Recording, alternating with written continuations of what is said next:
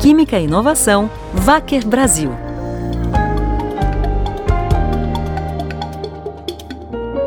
Bem-vindos ao primeiro podcast da Vaker Química do Brasil. Eu sou Ana Paula Aquino e vamos juntos mergulhar no fascinante mundo da química. E para essa importante estreia, nós temos a honra de receber dois importantes nomes no mercado de argamassa colante. Maurício Rezende, engenheiro civil pela Universidade Federal de Minas Gerais e mestre em construção civil pela Universidade de São Paulo. Atualmente, ele é professor da Universidade São Judas, pesquisador convidado do Instituto Anima Sociesc, pesquisador do IPT São Paulo, avaliador técnico da CGREC em Metro e diretor técnico da Maxime Engenharia. Tem experiência em coordenação de laboratórios de materiais de construção civil e avaliação de sistemas construtivos. Marcelo Borba, engenheiro químico com experiência na química de produtos da construção civil, tais como polímeros e éteres de celulose.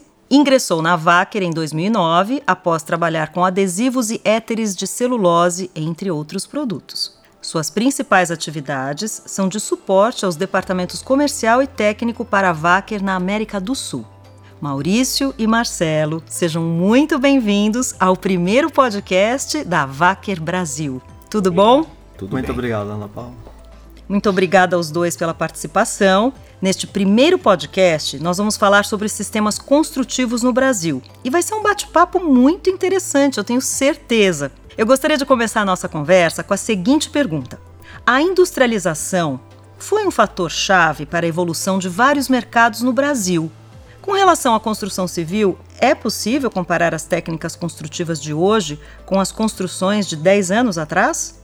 Então, na construção civil, é, 10 anos atrás, a gente tinha sistemas construtivos mais é, convencionais e mais robustos, né? Então teve o desenvolvimento de concreto de alto desempenho, que possibilitou com isso a redução das seções transversais da estrutura e possibilitou também o aumento dos vãos das edificações. Então, com isso, a, o edifício tornou-se mais esbelto, né? com mais deformável.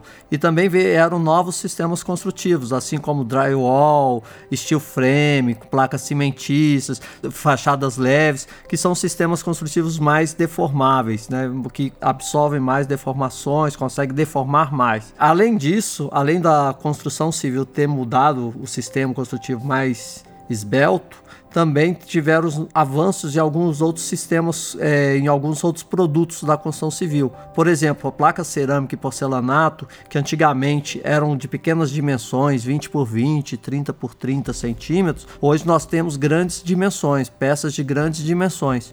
Com isso, a gente tem construção civil mais desenvolvida, mais deformável, ou seja, os edifícios mais deformáveis, com e peças de revestimento maiores, né? Até mesmo com menos juntas por metro quadrado, ou seja, a gente vai ter menos a capacidade de absorver essas deformações do revestimento. Então, a gente tem esse desafio, né? Compatibilizar as deformações do edifício com os novos revestimentos de maiores dimensões, que são as placas cerâmicas, os porcelanatos de grandes dimensões. Fica esse desafio para a construção aí que surgiu nesses últimos 10 anos.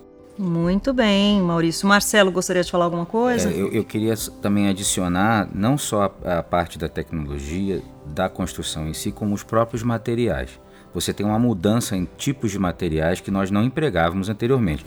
Maurício já mencionou drywall, que é uma coisa muito já conhecida, tem as chapas de fibrocimento, tem estrutura de aço, mas você começa a ver algumas técnicas que usam mais metal, é, até plástico, vidro, tem várias coisas que não eram muito tradicionais na construção brasileira. Então, o, o, o nosso mercado está tendo que aprender muitas das vezes através da a técnica chega primeiro do que uma normatização, do que o entendimento da técnica.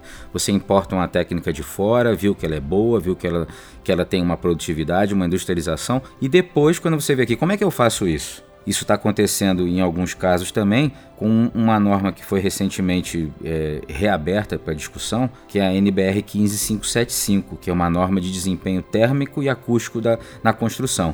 Vários materiais que têm que entrar na NBR 15575 não são tradicionais. isolamentos térmicos, isolamentos acústicos. Então, para você fazer essa turma toda de materiais conversarem entre si, não é mais com aquele, com aquele material, aquela argamassa ou aquele sistema construtivo tradicional. O pessoal está tendo meio que se adaptar meio no pulo. Então, às vezes acontece de não ter tempo para uma discussão prévia antes de você botar aquilo para funcionar. Então, é, é um momento bastante complexo, mas é positivo porque está evoluindo. Industrialização é evolução. É mais casa para as pessoas, é, é, cobrir uma deficiência enorme que o, que o país tem de falta de habitação. Muito interessante. Agora, do ponto de vista das argamassas fabricadas hoje, vocês acreditam que elas atendem plenamente essa demanda? E se não atendem, em quais critérios elas poderiam melhorar? No Brasil, a gente tem diversos fabricantes né, de argamassa colante tem desde grandes multinacionais como pequenos fabricantes. Alguns desses fabricantes possuem argamassas aí nos seus portfólios que conseguem aí absorver essa demanda desses novos esforços, no meu ponto de vista, né? O problema é saber diferenciar essas argamassas, né? E saber especificar essas argamassas, que muitas vezes o engenheiro civil, o projetista que vai especificar o revestimento cerâmico ou o revestimento ou outro sistema, ele não tem conhecimento desses materiais inovadores. Exatamente. Essas é, materiais que as indústrias inovaram também, trouxeram para suportar esses novos sistemas construtivos, porém os engenheiros civis, os projetistas não conhecem esses produtos, né? E não conhecem como saber especificar. E muitas vezes as normas técnicas brasileiras que têm como função ali o objetivo principal é estabelecer o critério requisitos mínimos, não conseguem também diferenciar essas propriedades que são necessárias nesses novos sistemas. Então a gente vai ter uma indústrias, algumas indústrias que conseguem fornecer esses produtos diferenciais com esses diferenciais para atender às novas tecnologias. Porém a gente não tem, a gente tem um desconhecimento da parte técnica, né, dos engenheiros, dos projetivos, da necessidade ou desses requisitos para especificar uma argamassa ou um outro produto qualquer com aquele requisito necessário para atender a novas solicitações dos sistemas construtivos. Então eu vejo aí o gap aí de conhecimento do uso das, das inovações dos materiais, né? Que a indústria veio, a química vem atender as grandes inovações de sistemas construtivos, vem muita coisa de fora, mas chega no Brasil a gente acaba desconhecendo e as normas também demoram a serem revisadas, a atender essa nova demanda, esses novos materiais. E aí o engenheiro civil ou projetista fica com esse gap e amarrado somente em atender a norma brasileira. Ah, esse produto atende à norma brasileira. Uhum. Mas será que esse atendimento da norma brasileira é suficiente para o seu projeto? É suficiente para, por exemplo, eu assentar um porcelanato de 1,20m por 1,20m numa fachada leve com sistema de, de placa cimentícia? Eu acho que é o grande gap que a gente tem. É, a, a, norma ela não é ruim. A norma é sempre bom. A norma ela tem dois lados. Ela pega, ela, ela baliza para que todos aqueles que estão muito ruins se aproximem dela. E o cara que está muito acima, ele pensa, por que eu preciso ficar tanto acima? Então, mas ela, ela traz todo mundo mais ou menos para o meio do alvo. O problema todo é quando essa norma, usada uma, como uma referência para o mercado como um todo, ela não abrange ou ela não orienta o usuário seja ele o usuário produtor da argamassa, o usuário da argamassa ou até o usuário final, ela não orienta esse usuário no sentido do, de, de tudo que aquela argamassa pode fazer. Às vezes o cara tem um problema na obra, ele tem um sistema que ele tem que fazer, aquilo veio de fora, especificado de fora, e ele chega lá e fala: Como é que eu vou fazer isso? Aí ele pega a norma brasileira. A melhor é essa daqui. Vou colocar. Aí não funciona. Então, se a norma não abrange quase tudo que a gente tem no mercado, fica difícil para usá-la como referência para tudo. Ela vai, ser, ela vai ser parcial, ela não vai ser total. Então, isso que a gente comenta. A norma brasileira, algumas normas brasileiras, principalmente a que a gente fala aqui de argamassa colante, elas estão precisando ser ampliadas. Eu diria que elas estão capengas hoje, precisa ser ampliada. Então, tem que se expandir porque está chegando coisa de fora e tem que fazer. Vai fazer como? Seguindo qual norma? Lá de fora? Mas lá de fora não vale para o padrão brasileiro. Aí começa a confusão. Entendi. Quer dizer que então as normas de argamassa colante não estão endereçando todas as propriedades de desempenho que são exigidas hoje na obra brasileira. Não. não. Então, aí, então qual seria então a sugestão para a gente trazer a demanda de obra à normatização técnica? Vocês teriam alguma ideia? Então, hoje a gente tem conforme a primeira é, falada anteriormente ali, a questão da das grandes deformações das estruturas mais esbeltas, a gente tem a necessidade de verificar essa capacidade de deformação das argamassas, né? E da resistência ao cisalhamento, que é o esforço que ela vai estar sendo submetida ao longo da sua vida útil ali, do, no revestimento, né? Então a gente, na norma brasileira, hoje a gente consegue especificar a argamassa colante só pela sua resistência de aderência à tração. Né? A gente não consegue diferenciar uma argamassa da outra na questão de capacidade de absorver deformações. Então, o engenheiro, o especificador, ele vai ficar ali refém de uma característica somente de resistência e aderência à tração que não está abrangendo o que ele precisa, que é a capacidade de deformação daquele material. Então ele não consegue especificar, ele vai ter que remeter a algumas outras normas. Por exemplo, a nossa a norma brasileira de argamassa colante, ela é bem similar à norma ISO, a norma internacional. É muito similar, né? Então se a gente pegar as, as argamassas da norma ISO, a C1 e a, e a argamassa C2 da norma ISO é bem é similar à argamassa AC1, 2 e a C3 brasileira, da norma brasileira. Uhum. Porém, na norma brasileira, ela não fala nada, não cita, não menciona nada com relação à capacidade de deformação. Já na ISO, cita e referencia essa propriedade, determina como medir.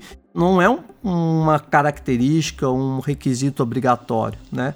mas sim classificatório. Hum. Né? Então não é para restringir uma argamassa que não está presente aquela propriedade de ser comercializada, mas sim possibilitar que a, a argamassa que tenha capacidade de deformação o produtor consiga classificar aquela argamassa e mostrar para o seu é, consumidor e falar: essa argamassa tem capacidade de deformação, tem média capacidade de deformação, essa outra argamassa aqui tem elevada capacidade de deformação. Aí o especificador e o engenheiro civil vão conseguir é, visualizar a necessidade dele, né? Diferenciar, putz, essa argamassa atende à minha necessidade aqui de deformação do meu sistema construtivo. Então, Maurício, o que você está dizendo, então que, que para nós consumidores a gente vai ter que depender dos técnicos engenheiros. É isso, Marcelo, para a gente poder ter essa distinção da, das é, diferenças? Na, na, realidade, a norma brasileira ela exige que você identifique, identifique nas embalagens o tipo de argamassa que você está comprando. Sim. É difícil do. Apesar que já melhorou muito, tá? O nível de conhecimento do, do usuário final já melhorou muito, já está muito melhor. Mas essa nomenclatura que ela tem que obedecer, ela normalmente tem que estar estampada na embalagem, tá certo? Então a pessoa com um mínimo de conhecimento, ela vai procurar é, a argamassa mais específica para o que ela vai fazer. Por exemplo, por exemplo, eu vou colocar um porcelanato no meu banheiro. Eu não vou comprar aquela argamassa mais baratinha de 5 pratas, o saco de 20 quilos. Aquela argamassa não vai durar muito tempo na minha casa. Eu vou ter que comprar uma argamassa um pouco melhor, ou talvez uma C3 ou uma C2 melhorada, uma grandes formatos, coisas assim.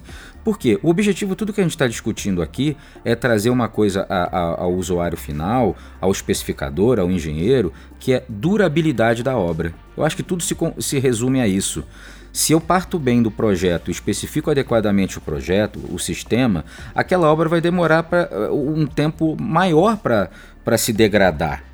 O que não pode acontecer, como teve vários exemplos, aqui no nosso grupo de, de trabalho, teve vários, houve vários exemplos do, dos azulejos se soltando, rachando, pulando do chão, a cai da parede. Esse tipo de coisa está associado a vários fatores, mas um deles pode ser a argamassa mal especificada. Sim. Então, tudo se resume a uma coisa: ter um ferramental para o especificador, para o engenheiro, para o projetista, para aquele que está aplicando. Olha, nesta situação de projeto, a argamassa tal não presta, esta presta. E essa limitação está sendo determinada pela norma. Às vezes a gente precisa de mais do que a norma pode oferecer. Certo. E essa normatização não existe no Brasil. Então é, é o que o Maurício comentou. A parte de deformação, lamentavelmente, nossa norma não cobre ainda. Hum. Então o que a gente precisa é tentar colocar esse parâmetro a mais que vai trazer segurança para o especificador e projetista, durabilidade para o usuário final. Ninguém está aqui, eu não canso de falar isso. Todo mundo que passa por uma reforma morando sabe a desgraça que é fazer uma reforma quebradeira com todo mundo dentro de casa. Não, terror. Não tem condição de fazer isso. É um inferno. Sujeira, barulho, poeira. Então a gente está tentando Terrível. pensar num futuro de evitar na melhor forma possível que isso aconteça. Bem, Maurício e Marcelo, vamos ter que encerrar, infelizmente, agora, mas a gente vai dar continuidade a essa conversa. Quero dizer obrigada a vocês pelo compartilhamento dessas informações, que a gente vai continuar, tá bom? Mas agora vamos nos despedir e até o próximo. Obrigada a vocês.